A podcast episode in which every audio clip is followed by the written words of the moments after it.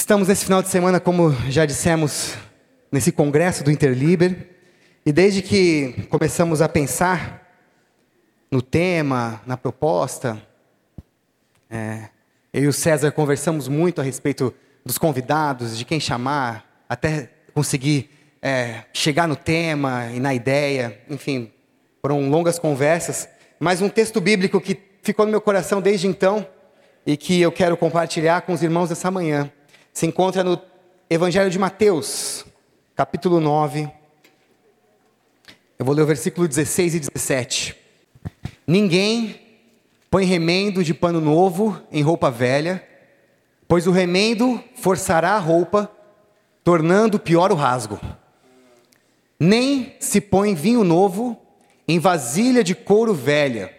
Se o fizer, a vasilha rebentará, o vinho se derramará e a vasilha se estragará. Ao contrário, põe-se vinho novo em vasilha de couro nova e ambos se conservam. Esse é um texto que Jesus se dirige, é um texto onde Jesus se dirige aos fariseus e discípulos de João Batista numa conversa, é um momento de tensão ali entre Jesus. Aliás, Jesus já vinha de alguns momentos de tensão, ainda é o começo, talvez, os primeiros meses, os primeiros dias do seu ministério. E Jesus havia acabado de chamar Mateus, que era coletor de impostos, né, como foi dito ontem pela Denise, né, se a gente fosse comparar hoje um, um, cobrador de impostos, talvez seria alguém, um investigado da Lava Jato, alguém de quem a gente com certeza desconfiaria, de caráter duvidoso. E Jesus chega então ali onde aquele homem estava ali trabalhando, coletando os impostos, e talvez ali eles tinham uma prática muito comum de pegar um pouco para eles, né? Passava o que era para Roma, pegava um pouco para eles, e ainda eram vistos como traidores, mesmo aqueles que agiam de forma honesta, eram vistos como traidores porque eram judeus trabalhando para Roma. E então Jesus chama Mateus, um publicano, e não só chama Mateus, mas ele vai para a casa de Mateus comer com ele. Vai ali para um jantar onde tem outros publicanos, outros pecadores. E ali os fariseus observando aquilo, já acham aquilo muito estranho. Como? Como Jesus, que aí vem se colocando como um mestre, como um rabino entre nós, chama para ser um dos seus discípulos um publicano? Isso não tinha, não tinha o menor cabimento. E então, é, algum, algum um momento seguinte, os discípulos de João, junto com os fariseus, chegam a Jesus e perguntam: por que, que os seus discípulos eles não, têm, não praticam o jejum? E aí então vem a resposta de Jesus: né? eles não praticam o jejum porque, o jejum porque eles estão comigo. Vai chegar um momento que eu vou embora e eles vão praticar o jejum. E aí Jesus então cita esse, esse texto, usa essa analogia, se dirigindo àqueles homens dizendo: Olha, não, ninguém, ninguém pega uma roupa nova. Tá vendo essa camiseta aqui é nova? A gente fez para o congresso. Alguns jovens estão usando. Você pode comprar ali no fundo se você quiser. Bonita, né? Tem dois modelos. Pastor Fausto está usando também. Eu não vou pegar essa minha camiseta nova que eu comprei sexta-feira. Estou usando pela segunda vez. E vou cortar um pedaço dela para remendar uma camiseta velha minha lá de casa. Teria cabimento fazer isso? Uma camiseta que eu já uso para dormir. Né? Quem não usa pijama geralmente usa uma camiseta velha para dormir. Ninguém faria isso. Né? Da mesma forma, e aí ele então fala da questão do vinho e do odre, né? que é essa vasilha de couro. Ninguém pega um vinho novo e põe, nessa vasilha, põe numa vasilha velha, põe num odre velho. Por quê? Porque o vinho, quando ele era colocado no odre, quando ele é colocado no odre, ele entra ali num processo de fermentação. Para quê? Para se tornar melhor. Né? Já viram aquele, aquela história de o vinho, quanto mais velho o vinho, melhor o vinho? É. Então ele entra naquele processo de fermentação. Só que enquanto ele está fermentando, o couro também vai se esticando, o couro vai dilatando. Há um efeito no couro. Enquanto o vinho fermenta, o couro também se estica. Por isso que não dá para você reaproveitar o odre. O odre velho tem que ficar com o vinho já fermentado. Porque se você pegar aquele odre velho depois de ter tomado aquele vinho e colocar um outro vinho novo, aquele vinho vai fermentar e aquele odre já vai estar esticado. Ele vai o quê? Vai se esticar mais e vai como a gente leu, arrebentar. E aí vai desperdiçar. Nem o odre vai ser mais aproveitado, nem o vinho vai ser mais aproveitado. E a pergunta é: por quê? Por que Jesus diz isso num momento de tensão para aqueles homens? A humanidade, se, tem algo certo no ser humano e na humanidade, é que nós mudamos. Nós estamos em constante mudança. Havia um cantor, compositor do rock nacional na década de 80 que dizia que ele preferia ser uma metamorfose ambulante do que ter aquela velha opinião formada sobre tudo. A verdade é que mesmo aqueles que têm uma velha opinião formada sobre tudo, eles não podem negar que o ser humano está em constante mudança. Estamos mudando. Nós mudamos. O mundo, na época de Jesus, não é o mesmo mundo de hoje. O mundo, na época de Jesus, não era o mesmo mundo da época de Moisés. Era preciso que a lei que havia sido entregue a Moisés há tantos anos atrás fizesse sentido para o contexto de Jesus. E a ideia que tínhamos é que aqueles fariseus, seguidores da lei, eles tinham um, cuidado, um zelo muito grande pela letra, pela lei, mas não entendiam sequer o sentido daquilo. Um exemplo é porque essa pergunta a respeito do jejum. Por que se jejua? Por que fazemos jejum? Por que fazer jejum? O jejum é quando você abre mão de algo material, né, do alimento, para fortalecer o espírito. Por quê? Porque o espírito, o nosso espírito, hoje, se relaciona com o espírito de Deus. É assim o nosso relacionamento com Jesus através do nosso espírito. Nós nos relacionamos com Jesus de uma maneira espiritual. Por isso o jejum é importante. É quando nós falamos, é quando nós damos um tempo para o material e fortalecemos o espiritual. Agora, se Jesus está materializado na nossa frente, se Deus está materializado na nossa frente, faz sentido fazer jejum? Entenderam? Porque não fazia sentido para os discípulos de Jesus fazer jejum? Porque eles estavam com Jesus ali. Não apenas se relacionando emocionalmente, de uma maneira imaterial, espiritualmente, mas havia uma relação física, uma relação material o contato, um toque, a fala, a escuta, o abraço, o discurso, a conversa. Naquele momento era importante que essa relação se fortalecesse. Porque aqueles homens, eles dariam continuidade, eles, aliás, dariam o start da igreja de Jesus. Então, esse relacionamento com Jesus, por isso são apóstolos. Quem eram os apóstolos? Eram aqueles que se relacionaram com Jesus. Por isso eles são esse fundamento da igreja até hoje. Não existe mais apóstolo nesse sentido daquele que anda com Jesus. Porque houveram aqueles que caminharam com Jesus e que então trazem esse legado até hoje. Mas era necessário fazer uma interpretação do tempo. E Jesus é esse é esse rabino, esse mestre que interpreta o seu tempo e traz o sentido para a lei. Entendendo que o Evangelho, que o próprio Jesus enviado, ele é de fato esse vinho novo, ele é essa novidade, é algo novo, mas que precisa de certa forma fazer sentido para o tempo em que é anunciado. O Evangelho continua sendo a boa nova. E sempre continuará sendo a boa nova. A mensagem nova, a novidade de vida, a resposta para as perguntas. O Evangelho vai continuar sendo sempre. O que precisamos entender é qual é o odre. De que maneira tem que estar o nosso odre para receber esse vinho novo? Como, como é, fazer um odre novo para receber esse vinho novo. Como deve ser o odre no momento em que estamos para que esse vinho seja derramado sobre nós? Ontem, uma das palestras da tarde, esteve com a gente o Tiago, que é diretor da Visão Mundial, diretor de marketing, E ele vinha falando da realidade, ele contou um pouco a experiência dele, e algo que ele falou, ele disse que antigamente essa figura de um emissor falando para muitas pessoas era muito comum e fazia muito sentido. E isso vem cada vez fazendo menos sentido.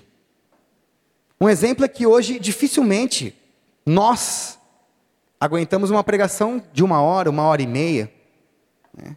o que era muito comum no passado. O que era muito comum no passado. Nós estamos cada vez, a nossa concentração está cada vez menor. Hoje o grande desafio dos publicitários é passar uma mensagem, é vender a sua, o seu produto em cinco segundos. Porque cinco segundos é o tempo que você, que você vai levar para apertar o pular o anúncio. no vídeo do YouTube. São cinco segundos. Você tem cinco segundos. Senão, ele vai, senão a pessoa vai pular o anúncio, o receptor daquela mensagem vai pular o anúncio e não vai saber o que aconteceu. Ou seja, está mudando. Como que vai ser daqui 20 anos? Daqui 50 anos?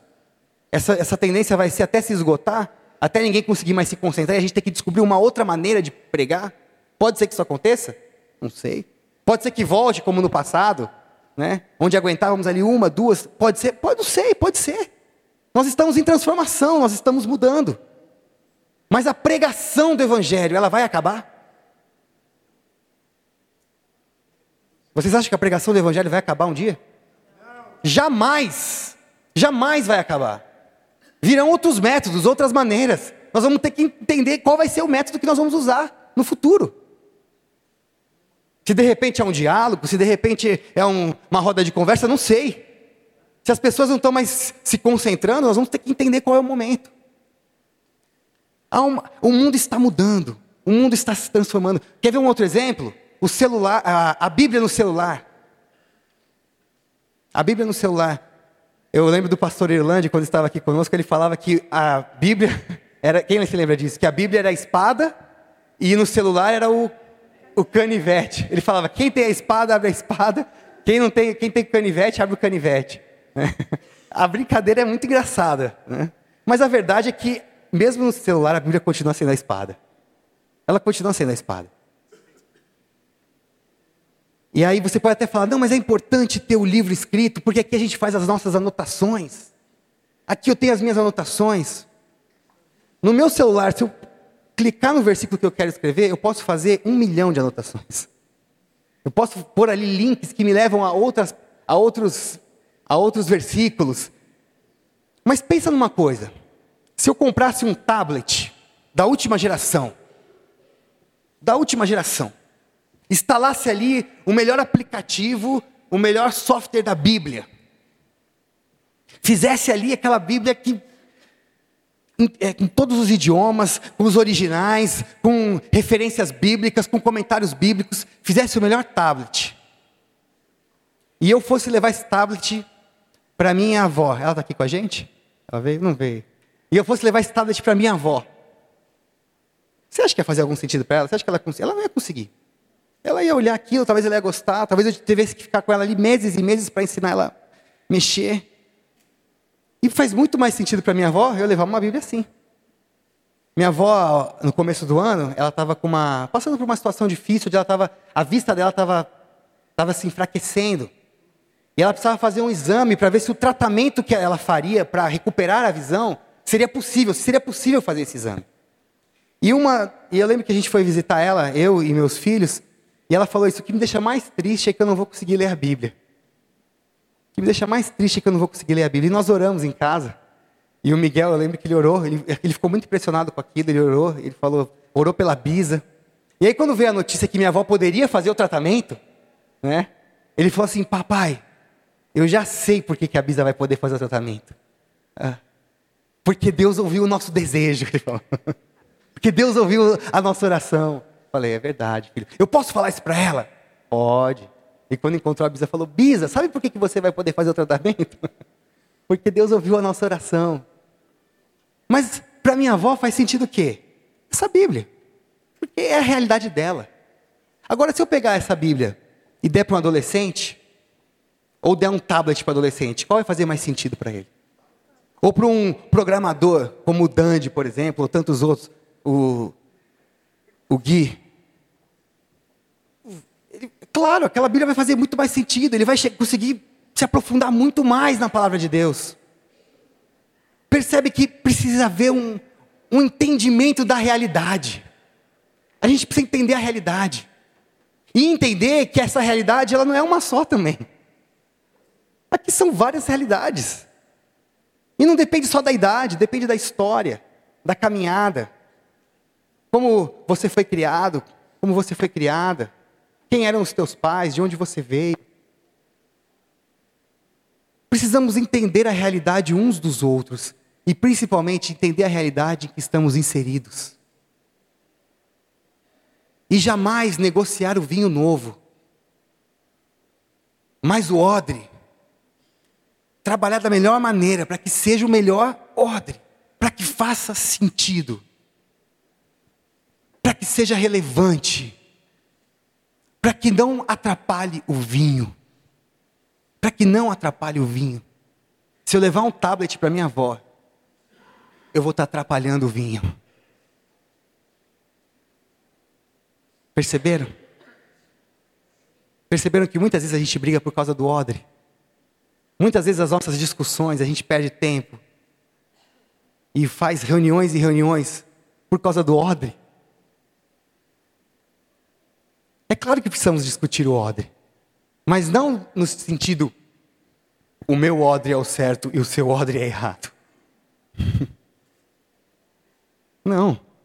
Qual é o odre que faz sentido? Qual é o odre que vai acolher da melhor maneira o vinho que está sendo derramado sobre nós? Qual é o odre que precisamos construir como igreja para que, desde os mais velhinhos da terceira idade até as crianças e adolescentes, recebam do vinho novo? Qual é o odre que vamos construir? E isso só é possível com diálogo, com respeito, com amor, com entendimento, entendendo o outro, entendendo a história do outro, acolhendo as diferenças, amando como Jesus nos amou. Se a gente caminhar nesse amor,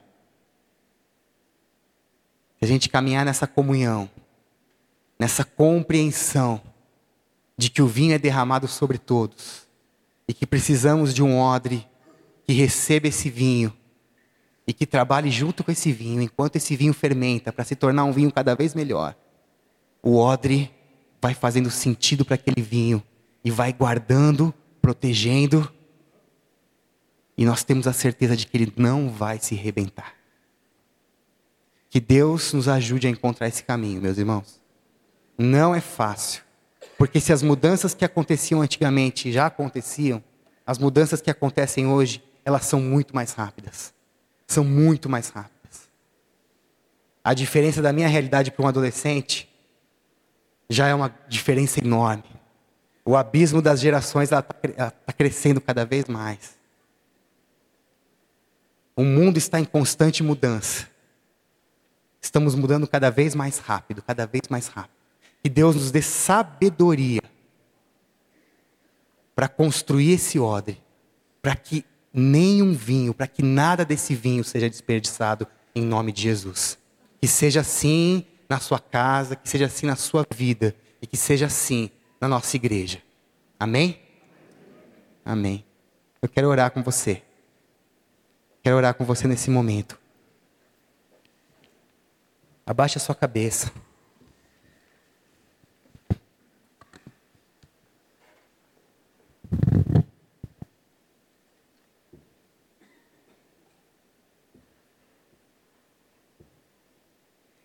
E aí no seu lugar, interceda pela nossa igreja. Você que faz parte dessa família. Interceda pela nossa igreja. E peça a Deus que dê sabedoria. Sabedoria ao pastor. Sabedoria aos líderes. Sabedoria à diretoria. Ao ministério diaconal. Aos ministérios de apoio. Sabedoria a você, que é um voluntário aqui, que participa da obra que aqui é realizada.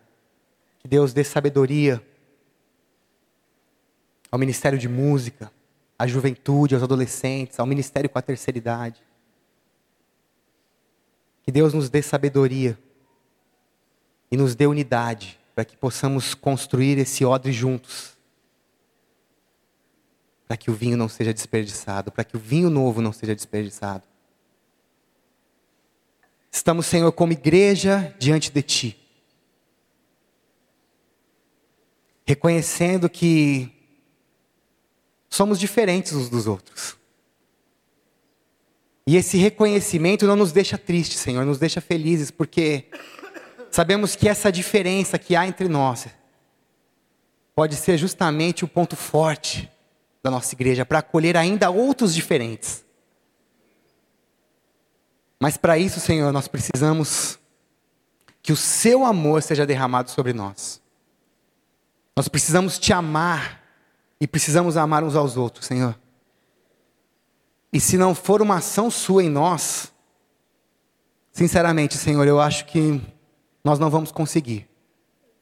Se não for o teu espírito derramado sobre nós, convertendo os nossos corações, Senhor, eu acho que não vamos conseguir. Mas se estivermos contigo, se o Senhor estiver presente entre nós, como queremos, como oramos e como cantamos, eu tenho certeza de que construir um odre será possível, um odre capaz de receber o vinho novo que o Senhor tem derramado dia após dia nessa igreja, que o Senhor tem derramado ao longo da história. Eu tenho certeza que podemos construir um odre que não vai se arrebentar. Muito pelo contrário. Vai trabalhar junto com esse vinho para que esse vinho se torne cada vez melhor. Para que esse vinho abençoe esse mundo. Porque é isso que queremos, Senhor. Abençoar esse mundo. Nós te louvamos e nós te glorificamos por essa manhã. Te louvamos por tudo que ouvimos nesse final de semana, na sexta, ontem à tarde, ontem à noite. Te louvamos pelo que estamos ouvindo aqui hoje, hoje à noite, no curso logo mais. Senhor, muito obrigado, porque o Senhor tem falado conosco. E que o nosso coração, Senhor, como igreja, não se endureça diante da tua voz, mas quebrantados, possamos nos aproximar de ti e construir algo aqui relevante para o contexto em que estamos inseridos inseridos, relevante para as pessoas que estão aqui em volta, ao nosso redor, ao nosso entorno, para que o que estamos construindo abençoe este bairro, abençoe São Paulo, abençoe as famílias que aqui entram e abençoe o Brasil, para que Jesus seja glorificado. E em nome de Jesus que oramos. Amém e amém. Amém. Esse é um compromisso nosso. Amém? Estamos juntos nessa construção. Que Deus nos abençoe. Eu já queria chamar o Dani aqui a Lela, nós vamos encerrar com uma canção. Eu queria saber quem foram os jovens e adolescentes que, de certa forma, participaram servindo nesse final de semana. Tem bastante gente, eu queria que vocês ficassem de pé assim, ó. Eu, se eu fosse falar o nome de cada um, eu não ia conseguir falar o nome de todos. Teve muita gente que trabalhou lá em cima, teve gente que eu sei que não veio agora de manhã. gente, muito obrigado. Esses jovens trabalharam muito. A gente já vem trabalhando há alguns meses. Eu quero agradecer em especial o César e a Vivi, à frente do Ministério dos Adolescentes. É, essa semana, eu, a Poli, César e Vivi viemos aqui algumas noites, né, preparamos algumas coisas, pensamos juntos, oramos juntos. Outros jovens e adolescentes estiveram aqui, é, na equipe preparando o alimento, preparando o hambúrguer, preparando a recepção, no contato é, com, a, com os visitantes. Enfim, foi muito legal, foi muito bom. Que Deus abençoe a vida de vocês, que Deus Continue abençoando a nossa juventude e os nossos adolescentes, os nossos adolas da Líbia, para que a gente continue sinalizando Jesus. Amém? Amém? Pastor Fausto, obrigado pelo apoio. Obrigado porque tem, que você tem incentivado essa juventude. E. E vamos caminhar. Vamos caminhar. Vamos caminhar. Vamos construir esse odre capaz de receber esse vinho. Amém?